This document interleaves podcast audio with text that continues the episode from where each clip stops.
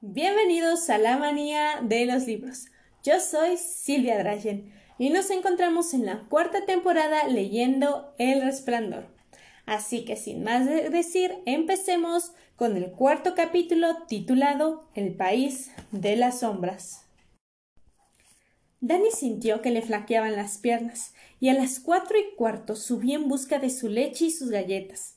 Las engulló mientras miraba por la ventana. Después entró a besar a su madre que se había echado. Wendy le sugirió que se quedara en casa a ver un programa de televisión, porque así el tiempo pasaría más rápido. Pero él negó con la cabeza y volvió a sentarse en el bordillo de la acera. Aunque no tuviera reloj ni supiera leer todavía la hora, Danny se daba cuenta del paso del tiempo por el alargamiento de las sombras y por el tono dorado que empezaba a adoptar la luz de la tarde. Mientras giraba el planador entre sus manos, empezó a tararear. Salta sobre mí, Low, no me importa. Salta sobre mí, Low, no me importa. Mi maestra se marchó, Low, Low, salta sobre mí. Él y sus compañeros solían entonar esa canción en el jardín de infancia Jack y Jill, donde iba cuando vivía en Stovington. Pero ahora no iba al jardín, porque papá no tenía dinero suficiente para mandarle. Danny sabía que su madre y su padre estaban preocupados por eso, ya que aumentaba su soledad. Y aún más importante les preocupaba que Danny pudiera culparlos. Pero en realidad él no quería seguir yendo al viejo Jack y Jill, era para bebés, y aunque él todavía no era un chico grande, tampoco era un bebé. Los chicos mayores iban a la escuela de los mayores, donde les servían un almuerzo caliente. El año próximo iría a primer grado. Este año era como un lugar intermedio entre ser un bebé y un chico mayor. No obstante, estaba bien. Echaba de menos a Scott y a Andy, principalmente a Scott, pero no podía quejarse. Parecía mejor estar solo para esperar cualquier cosa que pudiera suceder. Danny entendía muchas cosas de sus padres y sabía que a menudo a ellos no les gustaba que él lo entendiera, negándose incluso a creer que así fuera. Sin embargo, algún día tendrían que aceptarlo. Él se conformaba con esperar, pero era una pena que no pudieran creerlo, especialmente en momentos como aquel. Mamá estaba echada en su cama, a punto de llorar de tan preocupada que estaba por papá. Algunas de las cosas que la preocupaban eran demasiado complejas para que él las entendiera, cosas bajas que tenían que ver con la seguridad, con la imagen de sí mismo de papá, con sentimientos de culpa y enojo y con el miedo por lo que podría suceder con ellos. Pero las dos cosas principales que en ese momento la preocupaban era que papá hubiera tenido una avería en la montaña o que hubiera ido a hacer algo malo. Danny sabía perfectamente que era algo malo desde que se lo explicó Scott a Ronzo, que tenía seis meses de edad más que él. Scotty lo sabía porque también su papá había hecho algo malo. Le había contado que una vez su padre había golpeado a su madre y la había derribado. Finalmente los padres de Scotty se habían divorciado por culpa de aquel algo malo, de modo que cuando Danny lo conoció, Scotty vivía con su madre y únicamente veía a su padre los fines de semana. El mayor terror de la vida de Danny era el divorcio, palabra que se le parecía mentalmente como un cartel pintado con letras rojas cubiertas de serpientes sibilantes y venenosas. Cuando había un divorcio, los padres se separaban y se peleaban por el hijo en el tribunal. Luego, uno tenía que ir a vivir con uno de ellos y al otro casi nunca lo veía, hasta que ese con el que estaba podía casarse con alguien a quien uno no conocía, si les entraba mucha prisa. Lo que más aterrorizaba a Dani del divorcio era que había notado que esa palabra estaba presente en la cabeza de sus padres, a veces en forma difusa y relativamente distante, pero otras como algo tan denso, oscuro e impresionante como las nubes de tormenta. Ocurría así desde el día en que papá le castigó por desordenar y ensuciar los papeles que tenía en su estudio y el médico tuvo que escayozarle el brazo. El recuerdo del episodio se había desvanecido, pero el recuerdo de las ideas de divorcio era nítido y angustiante. Era una idea que por aquel entonces había rondando principalmente a su madre, y Dani había vivido en el terror constante de que ella arrancara la palabra del cerebro y la pronunciara, convirtiéndola en realidad. Divorcio. Era una corriente subterránea constante en el pensamiento de sus padres, una de las pocas ideas que Dani podía detectar, como se percibe un ritmo musical sencillo. Pero al igual que un ritmo, la idea central no era más que la espina dorsal de otras ideas más complejas, de cosas que él todavía ni siquiera podía interpretar, que se le presentaban como colores y estados de ánimo. Las ideas de divorcio de mamá giraban en torno de lo que papá le había hecho en el brazo y de lo que había sucedido en Strombington, cuando se quedó sin trabajo por culpa de ese George Hatfield, que se había enfadado con papá y le había pinchado las ruedas del coche. Las ideas de divorcio de papá eran más complejas, de un color violeta oscuro y surcadas por aterradores venas negruzcas. Al parecer papá pensaba que ellos estarían mejor si él se marchaba, que las cosas dejarían de hacer daño. Su padre siempre hacía daño, sobre todo por su deseo de hacer algo malo. Eso también era algo que él casi siempre detectaba la constante ansiedad de su padre por refugiarse en un lugar oscuro, ver un televisor en color, comiendo cacahuates que iba sacando de un tazón y hacer algo malo, hasta que el cerebro se le aquietara y le dejara en paz. Pero esa tarde su madre no tenía necesidad de preocuparse, y Dani había querido decírselo. El coche no se había averiado, ni papá estaba en ninguna parte haciendo algo malo. En ese momento estaba a punto de llegar a casa recorriendo la carretera entre Lyons y Boulder. Por el momento, papá no pensaba siquiera en hacer algo malo, pensaba en. Danny miró furtivamente a sus espaldas, hacia la ventana de la cocina. A veces, cuando se esforzaba mucho en pensar, las cosas reales se alejaban y veía otras que no estaban. En cierta ocasión, poco después de que le hubieran escayolado el brazo, tuvo una de esas experiencias. En aquel momento sus padres no se hablaban, pero pensaban, eso sí. Las ideas de divorcio se cernían sobre la mesa de la cocina como una nube negra llena de lluvia preñada, próxima a estallar. Él se sentía tan mal que no podía comer. La idea de comer con toda esa nube negra de divorcio encima le producía náuseas. Y como todo le parecía tan desesperadamente importante, Danny se había sumergido por completo en la concentración y había sucedido algo. Cuando regresó al mundo de las cosas reales, estaba tendido en el suelo, manchado de judías y puré de patatas, y su mamá lo tenía en brazos llorando mientras papá llamaba por teléfono. Él se había asustado y había tratado de explicarles que no pasaba nada, que eso era lo que sucedía cuando se concentraba para entender más de lo que normalmente podía. Intentó explicar lo de Tony, a quien ellos llamaban su compañero de juegos invisible. Ha tenido una alucinación, dijo su padre y aunque ahora parece estar bien, quiero que lo vea el médico. Cuando el médico se marchó, mamá le hizo prometer que jamás volvería a hacer eso, que nunca volvería a asustarlos de esa manera, y él había accedido. En realidad, también estaba asustado, porque al concentrarse su mente había volado hacia su padre y por un momento antes de que apareciera Tony, como siempre llamándolo desde lejos, y las cosas raras eclipsaran la cocina y la teja del asado sobre el plato azul, su conciencia había atravesado la oscuridad de su padre hasta hundirse en una palabra incomprensible, mucho más aterradora que divorcio, y esa palabra era suicidio. Danny jamás volvió a encontrarla en la mente de su padre, y ciertamente no había vuelto a buscarla. No deseaba saber con exactitud el significado de esa palabra. Sin embargo, le gustaba concentrarse porque a veces venía Tony, aunque no siempre. A veces las cosas simplemente se ponían borrosas durante un minuto y después se aclaraban, pero otras, en el límite mismo de la visión, se le aparecía Tony, llamándolo a la distancia haciéndole señas. Le había sucedido dos veces desde que se mudaron a Boulder, y Danny recordaba lo sorprendido y contento que se había sentido al descubrir que Tony lo había seguido desde Vermont. Así pues, no había perdido a todos sus amigos. La primera vez él estaba en el patio y no sucedió nada especial. Simplemente Tony le hizo señas y después hubo oscuridad y unos minutos más tarde Danny regresó a las cosas reales con algunos vagos fragmentos de recuerdo, como de un sueño enmarañado. La segunda vez, dos semanas antes, había sido más interesante.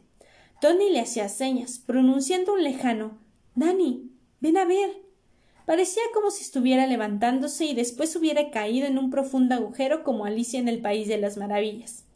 Luego, Danny bajó al sótano de la casa y Tony estuvo junto a él, señalándole en las sombras el baúl donde su padre guardaba los papeles importantes, especialmente la obra. ¿Lo ves? le había preguntado Tony con su voz musical el instante. Está ahí, bajo la escalera.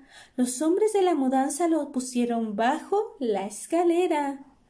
Danny dio un paso adelante para mirar de cerca esa maravilla, y de pronto se encontró de nuevo cayendo, esta vez desde el columpio del patio, donde había estado sentado durante todo ese tiempo. Luego se quedó sin aliento. Tres o cuatro días más tarde su padre se puso furioso mientras le decía a mamá que había buscado por todo el maldito sótano y el baúl no estaba, y que iba a demandar a los de la maldita empresa de mudanzas que lo habían perdido entre Vermont y Colorado. ¿Cómo iba a poder terminar la obra si seguían sucediendo cosas como esta? No, papá, le había dicho Dani. Está debajo de la escalera. Los de la mudanza lo dejaron ahí. Su padre lo miró de una manera extraña y después fue a comprobarlo. Exactamente. El baúl estaba ahí, exactamente donde Tony había dicho. Papá se lo llevó aparte, lo sentó en las rodillas y le preguntó quién le había dejado bajar al sótano. ¿Había sido Tom el de piso de arriba? El sótano era peligroso, por eso el casero lo mantenía cerrado con llave. Si alguien lo dejaba sin llave, papá quería saberlo. Aunque se alegraba de haber encontrado sus papeles y su obra, eso no valdría la pena, dijo. Si Dani caía por las escaleras y se rompía el la pierna. Él respondió con seriedad a su padre que no había bajado al sótano. Esa puerta siempre estaba cerrada con llave. Mamá dijo lo mismo. Dani nunca bajaba al vestíbulo del fondo porque era húmedo y oscuro y estaba lleno de arañas. Además, él no decía mentiras. ¿Y cómo lo sabías, hijo? preguntó. Me lo enseñó Tony. Sus padres se miraron por encima de su cabeza había sucedido otra vez, y como eso los asustaba, lo apartaban cuanto antes de la cabeza. Pero Danny sabía que estaban preocupados por Tony, especialmente su madre, y él evitaba pensar de la manera que podía hacer aparecer a Tony cuando ella podía verlo. Pero ahora que su madre estaba en la cama y no iría a la cocina, se concentró intensamente para tratar de entender en qué estaba pensando su papá. Se le arrugó la frente y las manos, no demasiado limpias, que se cerraron en tensos puños sobre el pantalón vaquero. No cerró los ojos, no era necesario, sino que los entornó un poco mientras imaginaba la voz de papá, la voz de Jack, la voz de John Daniel Torrance, ve y profunda, que a veces se estremecía de risa o se hacía más grave por el enojo, o simplemente seguía siendo serena porque su padre estaba pensando en Danny suspiró en silencio, y su cuerpo se aflojó sobre la acera como si de pronto se hubiera quedado sin músculos. Estaba consciente, veía la calle, la chica y el muchacho que venían por la acera de enfrente, cogidos de la mano porque estaban enamorados, felices por estar juntos ese día, se preguntó. Veía las hojas de otoño arremolinándose en el arroyo como ruedas amarillas de forma irregular. Veía la casa frente a la que pasaba y se fijó en el tejado que estaba cubierto de tejas. Sí, creo que no habrá problema sin la caída de aguas. Así estará perfecto. Ese Watson, qué personaje. Ojalá le encuentre lugar en la obra. Si no tengo cuidado, terminaré por meter en ella todo el maldito género humano. Sí, Tejas. ¿Habrá clavos allá afuera? A la mierda. Olvidé preguntárselo. Bueno, son fáciles de conseguir en la ferretería de Sidewinder. Avispas. Es la época en que anidan. Tal vez tendría que conseguir un pulverizador de insecticida para cuando saque las tejas viejas. Las tejas nuevas, las tejas. Así que estaba pensando en eso. Había conseguido el trabajo y estaba pensando en las tejas. Danny no sabía quién era Watson, pero todo lo demás le parecía bastante claro, y por fin podía ver el avispero, tan seguro como me llamaba. Danny. Danny. Levantó los ojos y allí estaba Tony, en la calle, de pie junto a una señal de stop saludándolo con la mano. Como siempre, Danny sintió una cálida oleada de placer al ver a su viejo amigo, pero esta vez le pareció sentir también una punzada de miedo, como si Tony hubiera venido con una sombra oculta en la espalda, quizá un bote lleno de avispas que cuando quedaran en libertad lo picarían despiadadamente. Pero debía ir.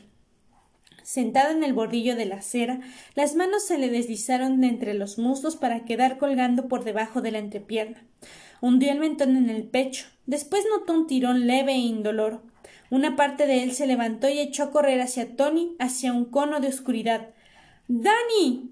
La oscuridad estaba surcada por una blancura acechante, un ruedo convulsivo, como un exceso de tos y sombras doblegadas torturadas que se revelaron como abetos agitados en la noche por una borrasca atronadora, nieve girando en una danza macabra, nieve por todas partes.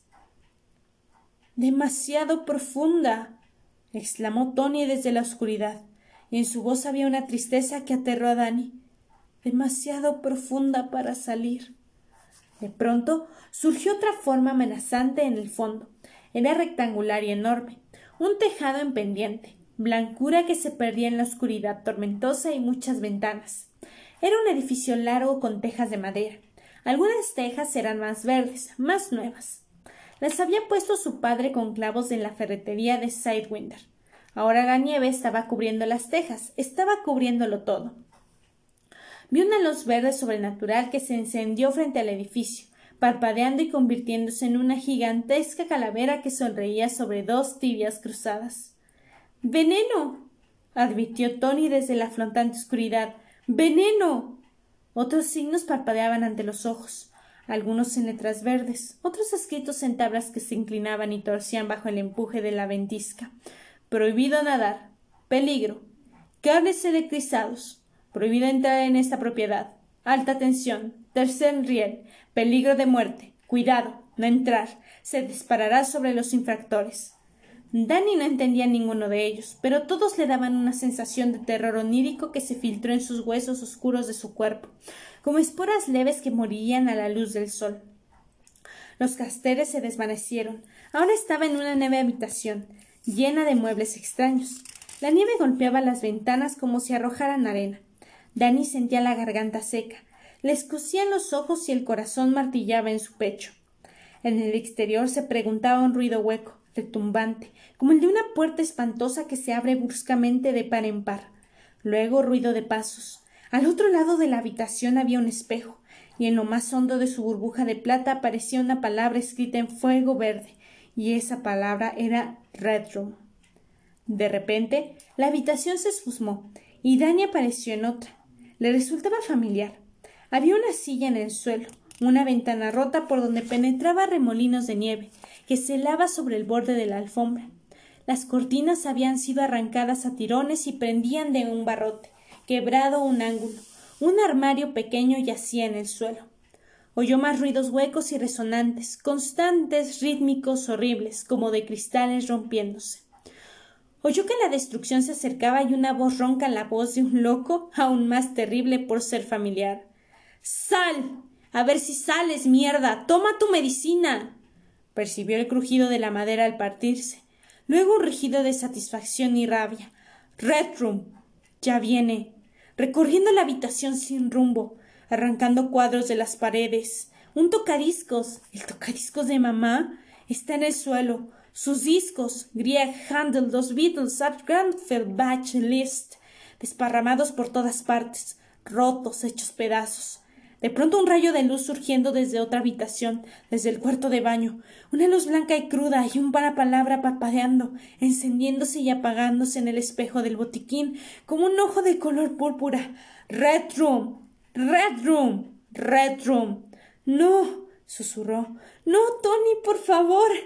E inerte, pendiendo por encima del labio blanco de la bañera, una mano, un lento hilo de sangre resbalando por uno de los dedos goteando sobre los azulejos donde la uña cuidadosamente manicurada. No, no, no, no. Por favor, Tony, me das miedo. No sigas, Tony, no sigas. En la oscuridad, los ruidos retumbantes se hacían más intensos. Seguían creciendo por todas partes, inundándolo todo. Danny se encontraba en un pasillo oscuro, agazapado sobre una alfombra azul, con un tumulto de formas negras, retorcidas entretejidas en la trama, escuchando los ruidos que se acercaban y una forma dobló por el pasillo y empezó a acercarse, tambaleante, oliendo a sangre y destrucción. En la mano llevaba un mazo que hacía girar de un lado a otro, descubriendo arcos implacables, asentándolos contra la pared, destrozando el empapelado y haciendo volar nubes fantasmales de polvo, de yeso. Ven a tomar tu medicina. Tómalo como un hombre. La forma avanzaba hacia él, apestando con un hedor agridulce gigantesca, gritando el aire con el mazo en un maligno susurro y después retumbando al estrellarlo contra la pared.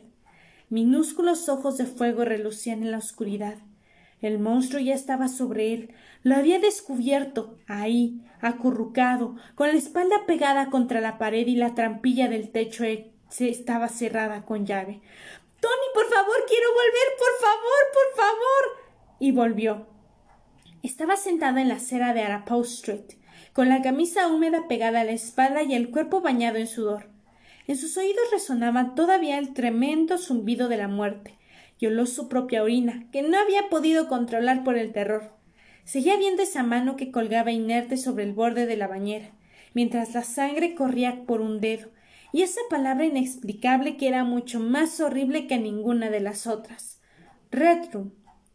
Vio la luz del sol, las cosas reales, a no ser por Tony, ya muy lejos, en un puntito apenas, de pie en la esquina hablando con su voz débil, aguda y dulce. Cuídate, Doc. Después, en un instante, Tony desapareció y el destartalado coche rojo de papá apareció doblando la esquina, traqueteando por la calle, arrejando por el tumbo del escape de nube de humo azul. Danny se puso de pie, saludando con la mano, saltando de un pie a otro, gritando Papi. ¡Ey, papi! ¡Hola! ¡Hola! Su padre condujo el Volkswagen hacia la acera. Paró el motor y abrió la portezuela. Danny corrió hacia él, pero se quedó perplejo con los ojos desorbitados. El corazón se le aceleró al ver junto a su padre, en el otro asiento delantero, un mazo de mango corto, manchado de sangre y lleno de pelos. No era más que un bolso de la compra, se dijo. Danny, ¿estás bien, Doc? Sí, muy bien. Se acercó su padre y hundió la cara en el forro de piel de oveja de su chaqueta. Luego lo abrazó muy fuerte. Jack también lo hizo, un poco sorprendido. Oye, será mejor que no te quedes sentado al sol, hijo. Estás sudando. creo que me quedé un rato dormido. Te quiero, papá. Estaba esperándote. Yo también te quiero, Dan. Mira, he traído algunas cosas. ¿Crees que eres bastante fuerte para subirlas? Claro. Doc Torrance, el hombre más fuerte del mundo, anunció Jack mientras le removía el cabello, que se entretiene quedándose dormido en las esquinas. Después los dos se encaminaron hacia la puerta y mamá bajó al porche a su encuentro, y Danny se quedó en el segundo escalón mirando cómo se besaban sus padres. Estaban contentos. El amor fluía de ellos de la misma manera que había fluido del muchacho y de la chica que paseaban por la calle, cogidos de la mano. Danny también estaba contento. El bolso de la compra, que no era más que el bolso de la compra, crujía entre sus brazos. Todo estaba bien. Papá había vuelto. Mamá lo amaba. No había nada de malo, y no todo lo que Tony le mostraba sucedía siempre. Sin embargo, el miedo se había instalado en su corazón, profundo y terrible, y no podía olvidar esa palabra indescifrable que había visto en el espejo de su espíritu. Y bueno, este fue el episodio del día de hoy. ¿Les gustó? Si es así, háganmelo saber en todas mis redes sociales. Recuerden que tengo Instagram, Facebook y TikTok que pueden encontrar como La Manía de los Libros. Yo soy Silvia Drashen y nos vemos en el Overlook en el siguiente episodio.